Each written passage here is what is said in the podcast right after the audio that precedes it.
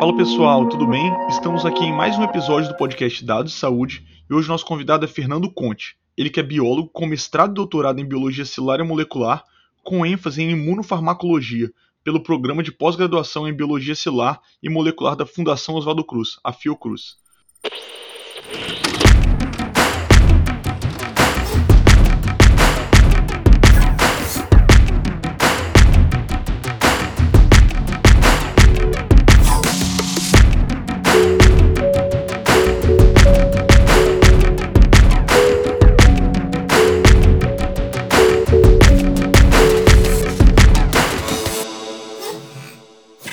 É um prazer enorme ter você aqui conosco. E eu queria saber como que foi sua transição da formação em biologia até essa pesquisa em biotecnologia, em soluções com biotecnologia. Bom dia a todos, bom dia Fabiano, bom dia Eduardo, é um prazer estar aqui participando dessa iniciativa com vocês. Bom, Eduardo, é, essa transição, na verdade, tem que falar um pouco mais da minha história, porque eu sou formado em técnico, né, pela Escola Técnica Federal de Química, em biotecnologia. Não vou aqui dizer o ano, né, para não constranger a audiência, mas isso já tem um, já levam bastante tempo e sempre foi alguma coisa que sempre chamou minha, minha atenção. Então, de fato, antes de entrar na faculdade de biologia, fiz pela Unirio, eu já tinha contato com o curso de biotecnologia pelo curso técnico. Então, durante minha graduação, eu sempre procurei estágios em que eu pudesse desenvolver outras habilidades, né? Eu também nunca fiquei muito numa coisa só. Pegar meu currículo aqui, fazendo um apanhado durante a minha graduação, eu fui desde ali da virologia, passei pela bioquímica de proteínas e fui terminar é, no final da minha graduação ali mais na parte de farmacologia, que é onde é uma área de conforto, enfim, é uma área de interesse. Então, meu histórico mais ou menos foi esse. Foi onde eu me, me especializei. E agora, como profissional, né?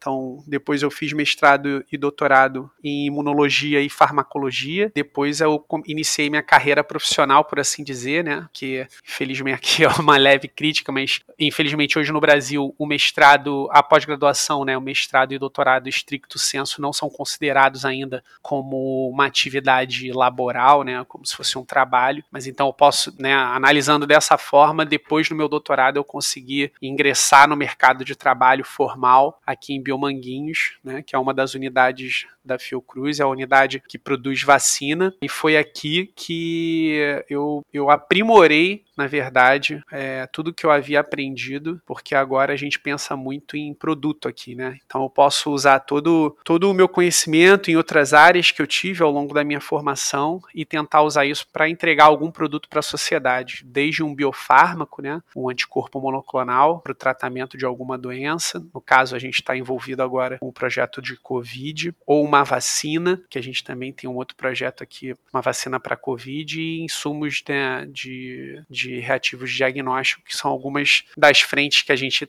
trabalha aqui e estão totalmente envolvidas com biotecnologia. Interessante que você falou um pouco da vacina e dos anticorpos monoclonais na, na prática, né? Como que é isso para vocês, para as aplicações diversas que vocês fazem, incluindo diagnóstico clínico, esse controle da qualidade de vacinas, como é analisar esses dados para vocês? Então, Fabiano, a gente, o nosso foco é gerar insumos de relevância, né, para o SUS. Né? Então, o nosso mercado a gente tem que sempre pensar em diagnósticos que atendam a população brasileira, né? A gente não pode ficar fugir, a gente não pode fugir disso. Tem que estar relacionado à saúde. A gente trabalha no eu trabalho num laboratório só de desenvolvimento de anticorpos monoclonais. Então, as minhas linhas de pesquisa elas são totalmente voltadas para doenças que atingem brasileiros e que são doenças negligenciadas. Então, nisso a gente está falando de tanto de doenças é, virais, a gente tem doenças virais importantes que causam hemorragias, inclusive acho importante destacar aqui que junto ou quase junto com com o anúncio é, da pandemia ou dos primeiros casos lá em janeiro ainda, dos primeiros casos fora da China de Covid, é, teve um caso em São Paulo, se eu não me engano, de uma febre hemorrágica viral né, causada por hantavírus e que por conta né, desse dessa pandemia que a gente vive até hoje, né? A gente está em agosto e a gente ainda vive isso. Pouca atenção foi dada. Então, a, a, a esse caso, né, de uma doença hemorrágica viral que matou um paciente em São Paulo, com a transmi uma transmissibilidade importante, também é transmitida pelo ar, o vetor é um, é um roedor, é uma doença negligenciada que a gente tem no país e a gente não tem, ou a gente acredita, né, o nosso grupo de pesquisa, a gente acredita que ela é negligenciada e precisa ser estudada. Então a gente tenta, tanto doenças virais, né, como os rantavírus, doenças fúngicas e bacterianas, a gente tenta desenvolver kits diagnósticos, de preferência kits de detecção, kits testes rápidos, né, que é o que a gente tem, tem focar, porque a gente não pode perder tempo entre o diagnóstico e o tratamento, né, por serem doenças negligenciadas, na maioria das vezes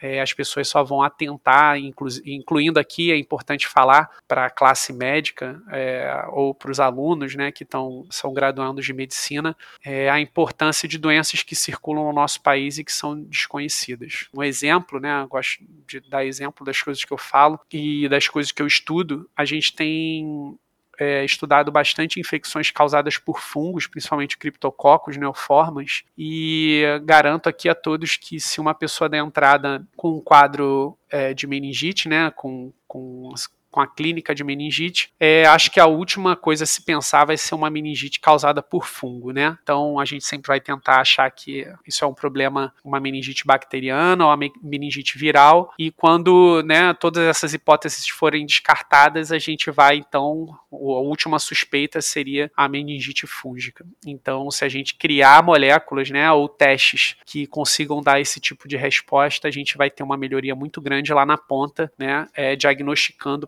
para auxiliar, né, o método complementar para auxiliar a tomada de decisão, principalmente dos médicos.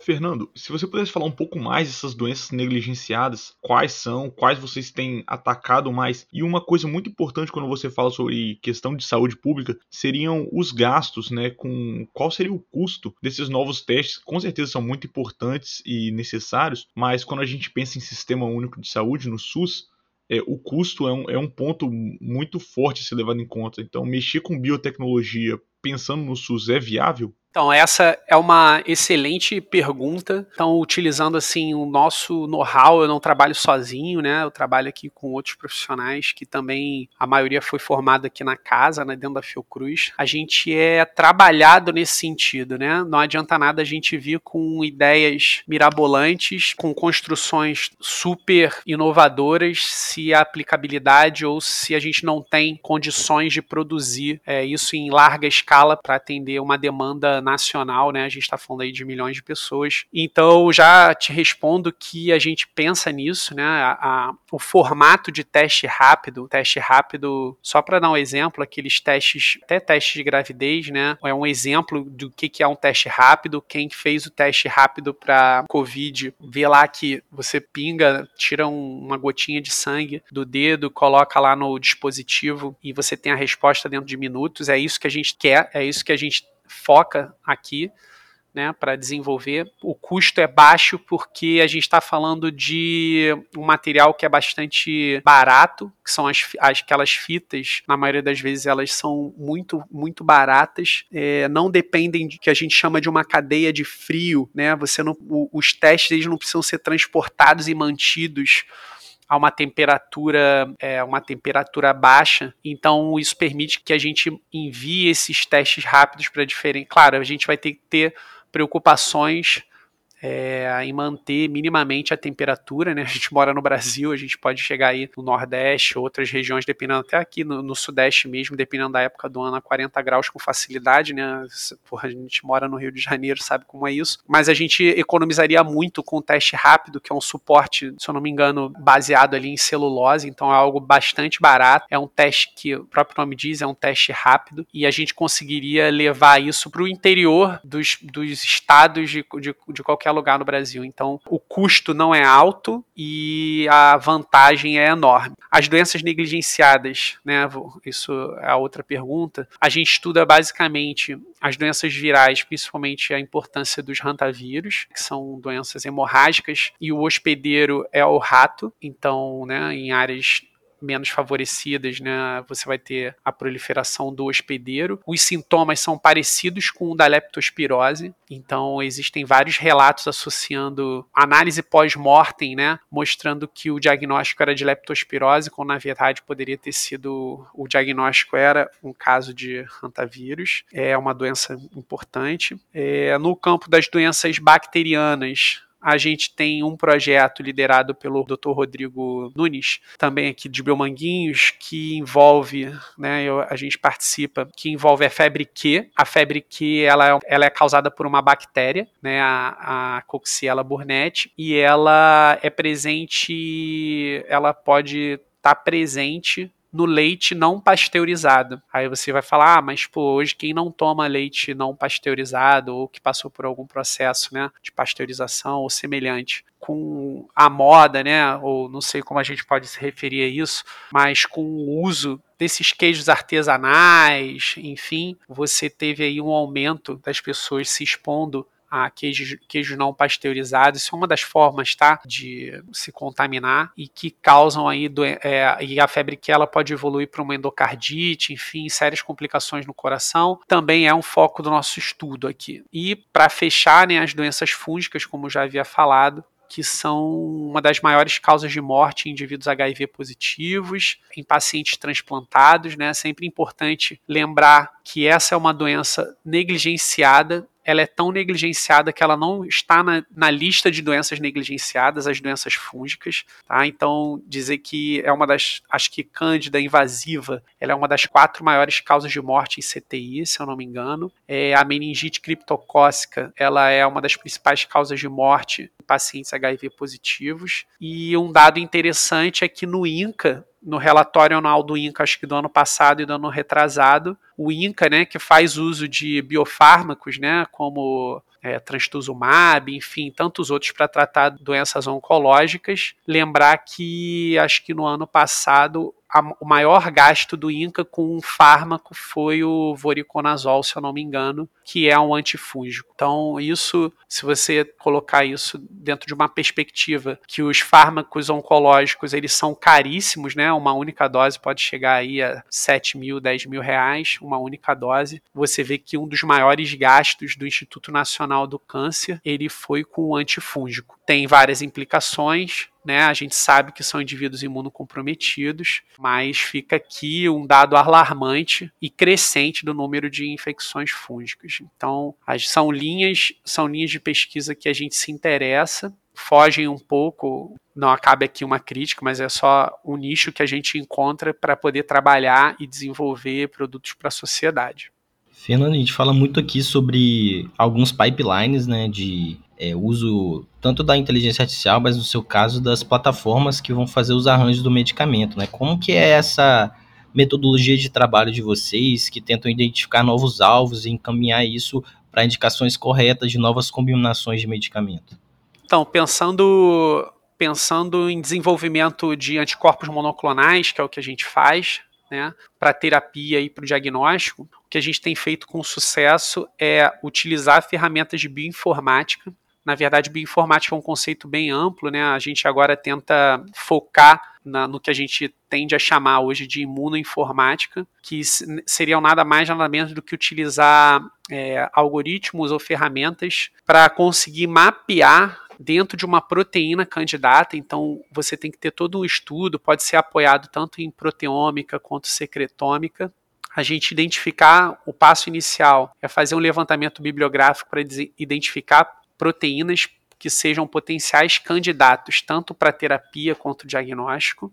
Uma vez isso identificado, a gente consegue utilizar esses algoritmos de predição que nada mais, nada menos vão indicar para a gente em qual, em qual região daquela proteína a gente tem o hospedeiro, no caso o hospedeiro humano, ele baseado num banco, num enorme banco de dados mundiais, né? Você tem lá sequências depositadas, olha, essas sequências se elas se repetirem em determinada proteína, elas são possivelmente alvos para é, anticorpos produzidos né, pelo hospedeiro humano. Então a gente utiliza esses dados né, para saber dentro, dentro de uma determinada doença quais são as proteínas que são alvo e dentro da proteína alvo quais são as regiões que são possíveis né, alvos da resposta humoral à produção de anticorpo do hospedeiro, e é com isso que a gente tem acelerado bastante os nossos resultados, porque a gente, a gente faz o que hoje em dia se chama de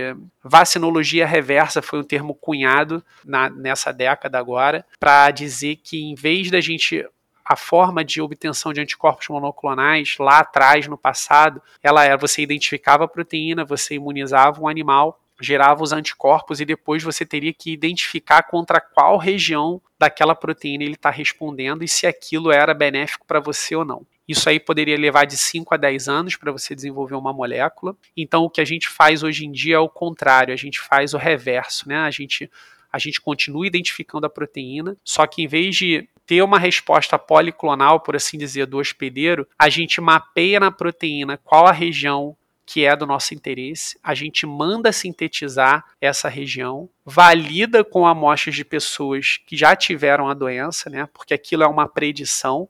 Uma predição ela não é 100%, até você utilizando amostras de pacientes comprovar que de fato foram gerados anticorpos contra aquela re região. Para se ter uma ideia, essa foi a estratégia que a gente está essa foi não, essa é a estratégia que a gente está utilizando tanto para o desenvolvimento de um anticorpo terapêutico para a Covid, quanto também uma, um protótipo vacinal aqui da Fiocruz que a gente está desenvolvendo. Então, isso encurta muito, isso dá agilidade na resposta, né, para você fazer ou um terapêutico ou uma vacina, e também até um, um kit diagnóstico, baseado né, em, em imunoinformática. Fernando, muito interessante. É incrível como a tecnologia tem avançado tanto. Como você falou, vocês pesquisam muito doenças raras aí, era a linha de pesquisa do seu laboratório, da sua área aí na Fiocruz. Como que o Covid mudou? Você falou que agora estão focando no Covid, mas eu queria saber assim, como que ele impactou, mudou, direcionou os esforços do, do, da sua equipe? Vocês abandonaram em partes momentaneamente as outras doenças para focar no Covid, entregar uma solução para essa pandemia, ou está conseguindo, conseguindo conciliar as outras doenças raras também importantes com, com o Covid-19? É, então, isso é uma pergunta interessante, porque vou falar da instituição, não sei nem se eu posso, né, mas eu vou te dar um panorama de Biomanguinhos. Biomanguinhos é uma unidade dentro da Fiocruz, que é a responsável por produzir as vacinas que são entregues no posto de saúde, tá? Então, é, nesse sentido, a gente não pode parar, né? A gente falando como, como biomanguinhos, a gente não pode parar o que já foi encomendado de vacinas para esse ano. Então, na verdade, é uma somação de esforços, tá? As vacinas continuam sendo produzidas de sarampo, enfim, todo o portfólio de biomanguinhos. E o que vai acontecer agora é somar esforços, e aí há um, um, um grande esforço até de remanejamento interno de pessoas. Né? É, Biomanguinhos pode, por assim dizer, ser, ser dividido em duas partes. O desenvolvimento tecnológico, onde eu, onde eu atuo, né? que a gente tem que. Nosso foco é produzir novos produtos ou auxiliar na melhoria dos produtos existentes. Mas você tem a área de produção de vacinas. A área de produção de vacinas ela não pode parar, né? porque a gente tem que atender o Brasil inteiro e a gente ainda tem demandas internacionais que essas entregas não podem parar, mas o que é interessante dizer que houve por parte da diretoria um entendimento da importância do enfrentamento a, a essa pandemia e que uma grande parte dos setores do desenvolvimento tecnológico, os funcionários foram remanejados para áreas de produção, que ao meu ver é, é, é, fantástico, né? Isso é pensar a saúde pública, isso é, é se mobilizar num momento crítico. Então eu fico bastante orgulhoso de poder presenciar isso. E o, na questão dos projetos de, desenvol de desenvolvimento tecnológico, há um, um, principalmente aqui no, no laboratório que eu trabalho, né, como a gente está envolvido nas três frentes, no desenvolvimento de novos diagnósticos para Covid, no desenvolvimento de anticorpos terapêuticos e de vacinas para Covid, que estão em andamento, né, como conforme falei anteriormente, com, utilizando essas ferramentas de, de imunoinformática, e existem outras, outras propostas vacinais é, ocorrendo em paralelo, fica muito difícil tocar os outros experimentos, sim. Mas, né, acho que o momento agora pede total atenção à Covid, ao enfrentamento desse, desse problema. Fernando, muito interessante também que você falou um pouco sobre é, o exterior, né? As demandas que vêm do exterior. E isso para a gente aqui é muito importante para tentar entender a visão que você tem de dentro da instituição e a perspectiva que tem, não só do Brasil, mas comparar com os outros países que têm avançado muito nessa tecnologia. Como que você vê? Qual a sua visão dessas, da ciência aliada à tecnologia com é, as ferramentas que você produz no dia a dia? Que a gente tem entregado hoje é com certeza algo que possa ser empregado em qualquer lugar. Na verdade, eu acredito, baseado nesse conceito aí de vacinologia reversa, que é algo novo na ciência, tá? A gente sempre foi, pelo menos eu falo por mim, né? A gente sempre foi induzido a acreditar que não, você tem que fazer lá a sua proteína recombinante, ela é a melhor coisa do mundo. E a gente tem visto que trabalhar com proteína recombinante se você for ver os passos que antecedem né, a, a, expressão e a purificação, você pode ter muitos problemas aí, né, tanto de conformação, tanto com problemas na purificação, né, os corpúsculos de inclusão são problemas técnicos que não cabe entrar, mas você às vezes leva anos para conseguir expressar e purificar com uma pureza alta, você leva anos para fazer isso. E a gente utilizando as ferramentas de imunoinformática e sintetizando somente ali os epítopos, que são regiões pequenas, né? Podem ter no mínimo 9 aminoácidos, podem chegar a 30, 40, enfim, aminoácidos. Você sintetiza isso, chega para a gente no Brasil em dois meses, três meses, o que o que infelizmente no Brasil isso é rápido, mas lá fora, sei lá, deve chegar em uma semana. Então você tem capacidade de entregar com agilidade. O que a gente está usando no momento e a gente acredita que vem dando certo é uma é apostar nessa nessa nessa tecnologia e isso pode ser empregado em qualquer lugar, em qualquer centro de pesquisa é, mundial. Até porque uma vez preditas essas regiões, as construções podem ser, né? Você pode conjugar uma nanopartícula, você pode desenvolver anticorpos e gerar é, receptores quiméricos, enfim, as possibilidades são ilimitadas. Então, acho que já é o presente da, da ciência e mais para frente a gente vai, vai lidar com essas ferramentas com muito mais, vai ser muito mais comum a todo o pesquisador. Cabe deixar claro aqui que nem todos os pesquisadores são a favor da, da utilização de bioinformática ou por desconhecimento ou por terem passado por alguma é, experiência que não foi positiva. Isso é algo que a gente tem que levar em consideração sim, mas no nosso caso, a gente utiliza não só uma ferramenta de predição, é algo que a gente já passou, né? Se você utilizar poucas ferramentas e acreditar que aquela única resposta daquele banco de dados, daquela, daquele algoritmo, ele é o melhor, geralmente a gente tende a errar. Mas quando a gente combina diversos algoritmos, a gente tem uma taxa aí de sucesso maior que 80, 90%. Esse é o nosso resultado, né? Então a gente está bem satisfeito e acha que isso pode ser utilizado em qualquer lugar. Pô, Fernando, muito obrigado aí por ter topado fazer esse podcast com a gente. Foi uma conversa muito legal, um bate-papo fantástico. E saiba que a gente está sempre de portas abertas para receber você aqui, saber um pouco mais das tecnologias que você está trabalhando, os modelos de predição. E para o nosso ouvinte que ficou interessado, em qual rede social ele pode te encontrar? É, Eduardo, queria agradecer aqui o convite, né? Eduardo e Fabiano. O Fabiano já pôde visitar aqui é, a gente, conversar um pouco mais sobre os projetos. É, fico feliz em poder, de alguma forma, contribuir e, e de certa forma, divulgar é, a importância de você usar, no caso de vocês, a inteligência artificial ou qualquer outra tipo de qualquer outra modalidade voltada para a área de saúde. Eu acho que isso, não vou falar que é o presente, isso já é o, o o não, desculpa, não vou falar que é o futuro, isso já é o presente. É, ressaltar a importância do trabalho que vocês têm feito de divulgação, porque sem divulgação fica difícil, né, a gente seguir em frente. Então vocês estão de parabéns. É, as redes sociais que eu utilizo no caso são só o Instagram mesmo, é, é Fernando.conte. É, tenho utilizado para entrar em contato com os meus alunos aqui da Escola Politécnica. Se algum deles tiver escutado, depois eu queria o feedback deles, mas fico bastante feliz de ter participado e espero assim que eu tiver notícias aí sobre os nossos produtos, se eles já estiverem no mercado, ou tiverem as publicações já tiverem saído, a gente possa conversar mais e ajudar cada vez mais a divulgar né, esse, essa área aí do conhecimento, ainda mais no campo da saúde, que é tão importante. Muito obrigado, Fernando. Pode contar com a gente aí nesse trabalho de divulgação do seu trabalho, das publicações. Foi um prazer enorme. Até a próxima. Até.